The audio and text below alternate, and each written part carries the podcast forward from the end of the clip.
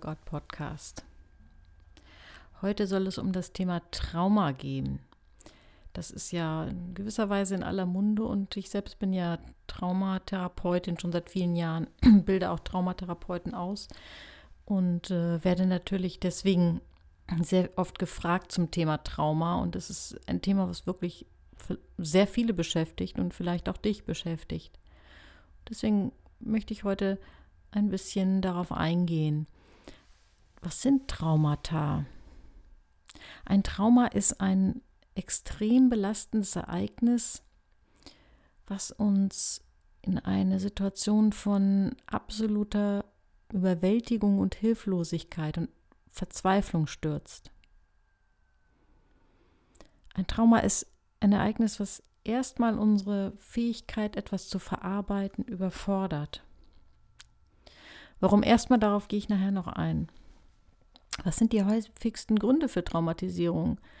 Es gibt Gründe, die zum Glück äh, bei uns in die selten vorkommen, also zumindest nicht hier passieren, also Krieg, Folter, Flucht, wobei ja auch viele un, ja, unserer Mitmenschen das erlebt haben und auch ähm, sehr stark darunter leiden, wenn sie aus Kriegsgebieten kommen und geflüchtet sind. Und äh, das ist aber natürlich nicht der häufigste Grund hier bei uns, sondern Gewalt, sexuelle oder körperliche Gewalt, das ist der häufigste Traumatisierungsgrund.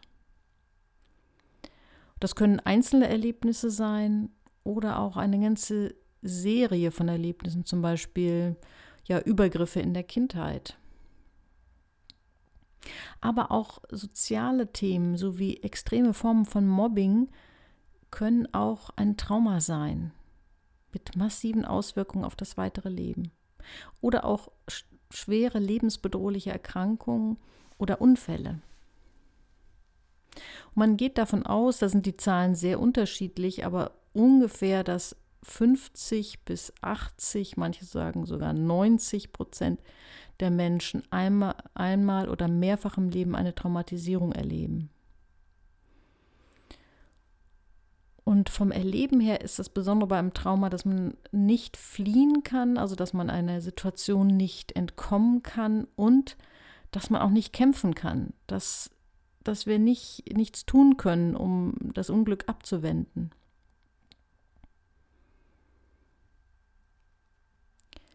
Das kann zum Beispiel sein, ja, dass wir einen Überfall erleben oder dass es gewalttätige oder sexuelle Übergriffe gegeben hat.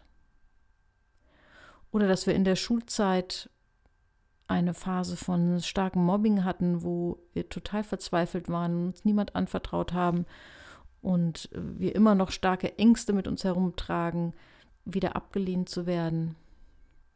Oder du hast vielleicht eine Erkrankung erlebt, und die hat dir, hat dich an den Rand des Todes gebracht und du hast dich damit auseinandersetzen müssen, was ist, wenn jetzt bald alles vorbei ist.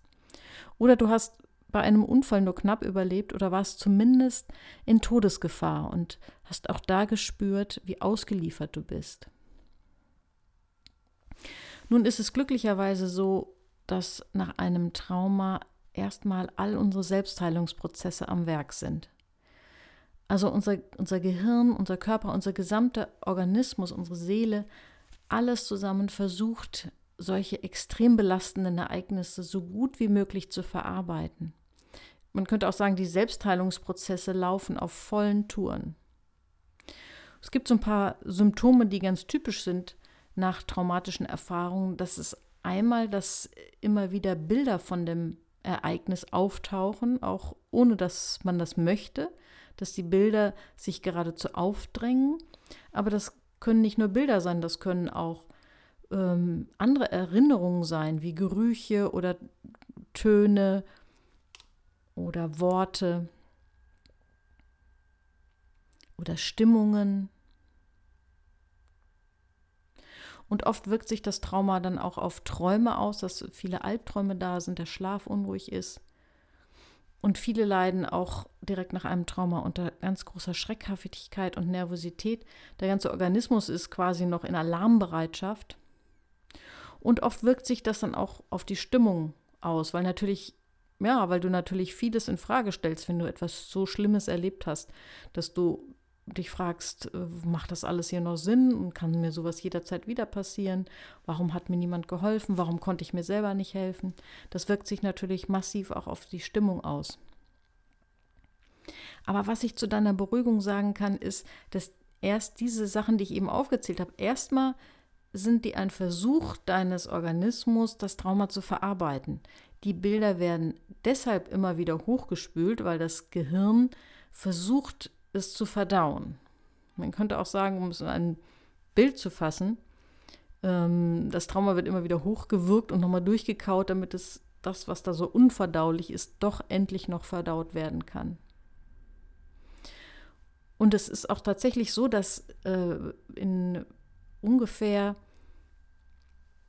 ja, ein, ungefähr der Hälfte der Fälle das Trauma auf ganz normalem Wege mit einer Phase von diesen Symptomen, die ich eben aufgeführt habe, dann verarbeitet wird und auch dann der Vergangenheit angehört. Was passiert, wenn das nicht gelingt? Da werde ich gleich noch drauf eingehen. Erstmal, was, was kannst du tun, wenn du eine sehr starke Belastung erlebt hast? Die, die Übergänge sind dann natürlich auch fließend zwischen starken Belastungen und Traumata. Es geht also für beides. Was kannst du tun, wenn du stark belastet bist und du möchtest diesen Selbstheilungsprozess unterstützen? Einmal ist es vor allen Dingen in der akuten Phase ganz wichtig, dass du dir Ruhe gönnst. Wie gesagt, dein Organismus versucht da etwas zu verarbeiten und das kostet enorm Kraft und dazu braucht er Ruhe. Das heißt, du solltest versuchen, Situationen von Überforderung zu vermeiden, dir eher mehr Pausen und Ruhe und Auszeiten zu gönnen als sonst. Was auch sehr wichtig ist, dass du um dich herum fürsorgliche Menschen sammelst sozusagen, dass du sehr genau guckst, welche Menschen tun mir jetzt gut, welche unterstützen mich wirklich und belasten mich nicht noch zusätzlich. Und dann ist immer so die große Frage, was ich auch sehr häufig gefragt werde, wie, wie sollte man denn viel über das Trauma sprechen? Ähm, und da ist die Antwort Jein. Also es ist wichtig, über das, was geschehen ist, zu sprechen. Aber du solltest genau auswählen, mit wem du darüber sprichst und auch wie häufig darüber, du darüber und wie detailliert du darüber sprichst. Sprich über die große Belastung oder das Trauma nur mit Menschen, denen du wirklich vertraust. Lieber weniger Menschen mitteilen und da, wo es wirklich eine gute Vertrauensbasis gibt. Und es ist auch gar nicht nötig, stets und ständig drüber zu sprechen. Es reicht, da, es reicht zu beschreiben, was passiert ist. Manchmal ist es auch gut, nicht in die Details zu gehen, sondern einfach nur erstmal grob zu beschreiben, was passiert ist. Das wird dich entlasten. Dann ist es ganz wichtig, dass du für deinen Körper sorgst. Das ist ja bei uns Menschen manchmal so ein bisschen merkwürdig. Wenn es uns gut geht, dann tun wir automatisch auch dann die Dinge, die dazu führen, dass es uns weiter gut geht. Wenn, wenn wir in der Krise sind, dann lassen wir manchmal die Dinge weg, die uns eigentlich gut tun. Das ist eine große Gefahr. Also wenn du ganz viel Stabilität dadurch hast, dass du regelmäßig Sport machst, dann tu es einfach weiter. Gib dir einen Schubs und tu das, wovon du weißt, dass es dir gut tut.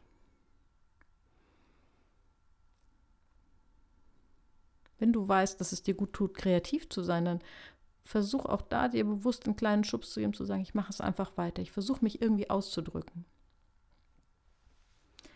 Was nach einem Trauma ganz entscheidend wichtig ist, ist auch schütze deine Grenzen. Gerade wenn es darum geht, dass, dann, dass du diese starke Belastung durch einen anderen Menschen erfahren hast, der vielleicht Grenzen überschritten hat dann ist es enorm wichtig, dass du jetzt deine Grenzen schützt, dass du dich auch abwendest von Menschen, die ähm, vielleicht die Traumatisierung ähm, ja, damit mit dran beteiligt waren oder sogar Täter waren. Dass du dann klaren Schnitt machst, dass du vielleicht auch nahestehenden Menschen bittest, dich dabei zu unterstützen, da einen Schnitt zu machen, dich von traumatisierenden Menschen fernzuhalten. Versuche deinen Alltag so zu gestalten, dass du Überforderung vermeidest in dieser Phase, direkt in die ersten Wochen und Monate nach einem Trauma.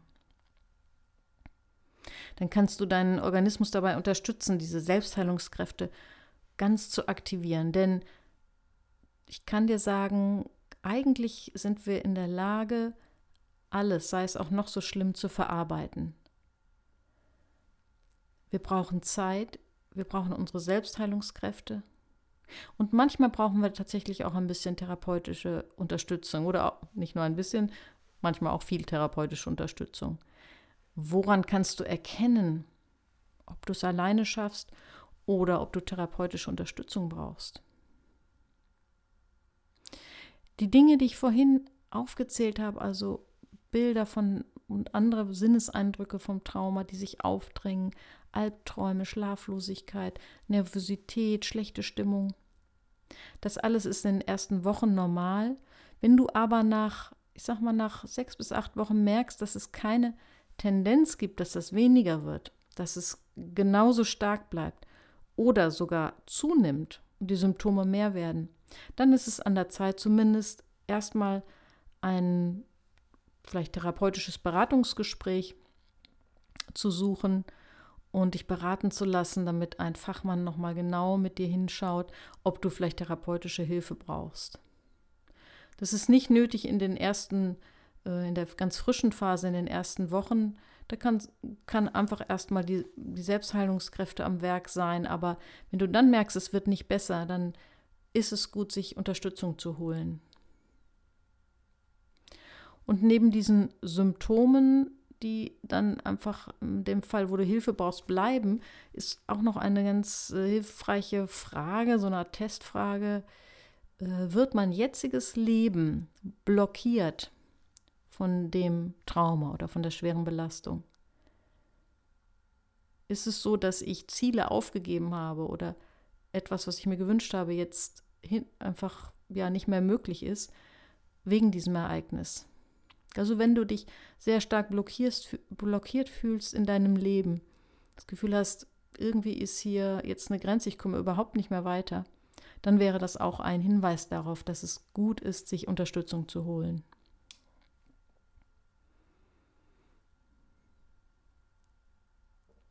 Ich hoffe, das hat dir Mut gemacht äh, zu hören. Im Grunde genommen sind wir schon in der Lage, auch schlimme Dinge zu verarbeiten. Eine kleine Einschränkung gibt es da. Es werden natürlich Narben bleiben. Ich vergleiche das immer ganz gern mit einer frischen Wunde und einer Narbe. Die frische Wunde, die kann heilen, aber je nach Schwere der Verletzung bleibt natürlich eine Narbe.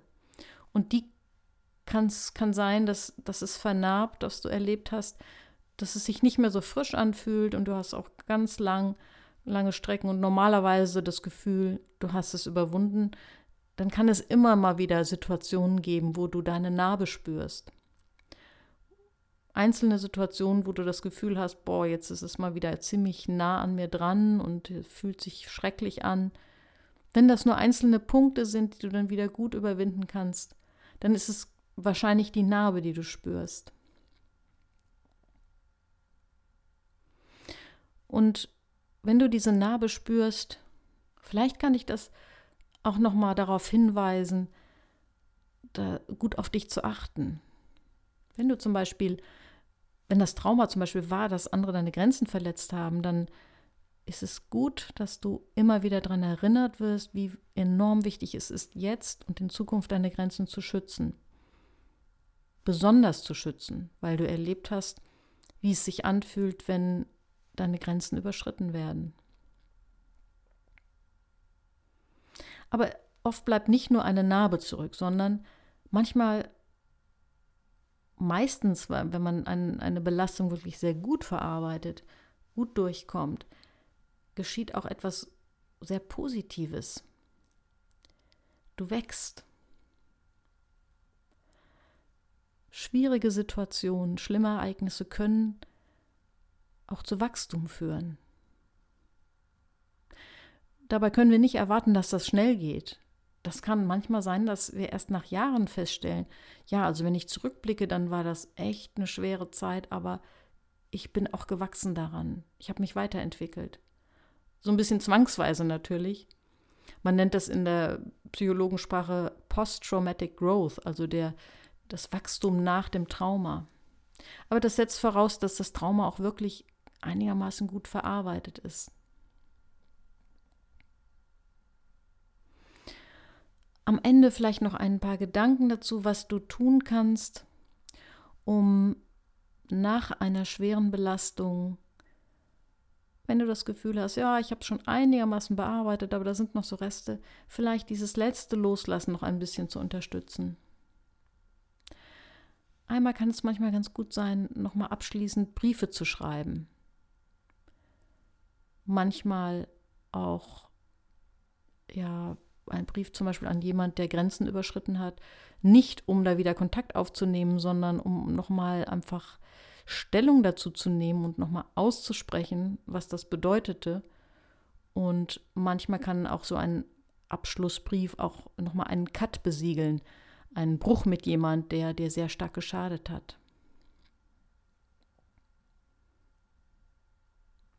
Da können auch manchmal Rituale helfen. Also einmal das mit dem Brief, aber auch ähm, an Gegenstände, die vielleicht an eine Person erinnern, ähm, weggeben oder, oder auch ein Zeichen setzen für einen Neuanfang. Zum Beispiel in einer sich anbahnenden Beziehung einfach einen Vertrauensvorschuss zu geben.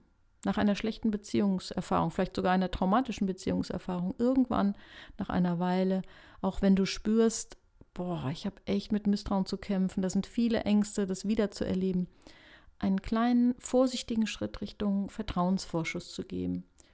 Oder wenn Menschen dich enttäuscht haben, du vielleicht Mobbing erlebt hast, wieder Freundschaften zu wagen. Auch da einen Vertrauensvorschuss zu geben, zu sagen, okay, ich habe zwar dieses schlimme Erlebnis, aber ich wage es jetzt einfach wieder neu. Ich gucke genau hin, aber ich wage es wieder neu. Ich wünsche dir viele gute Neuanfänge. Bis zum nächsten Mal.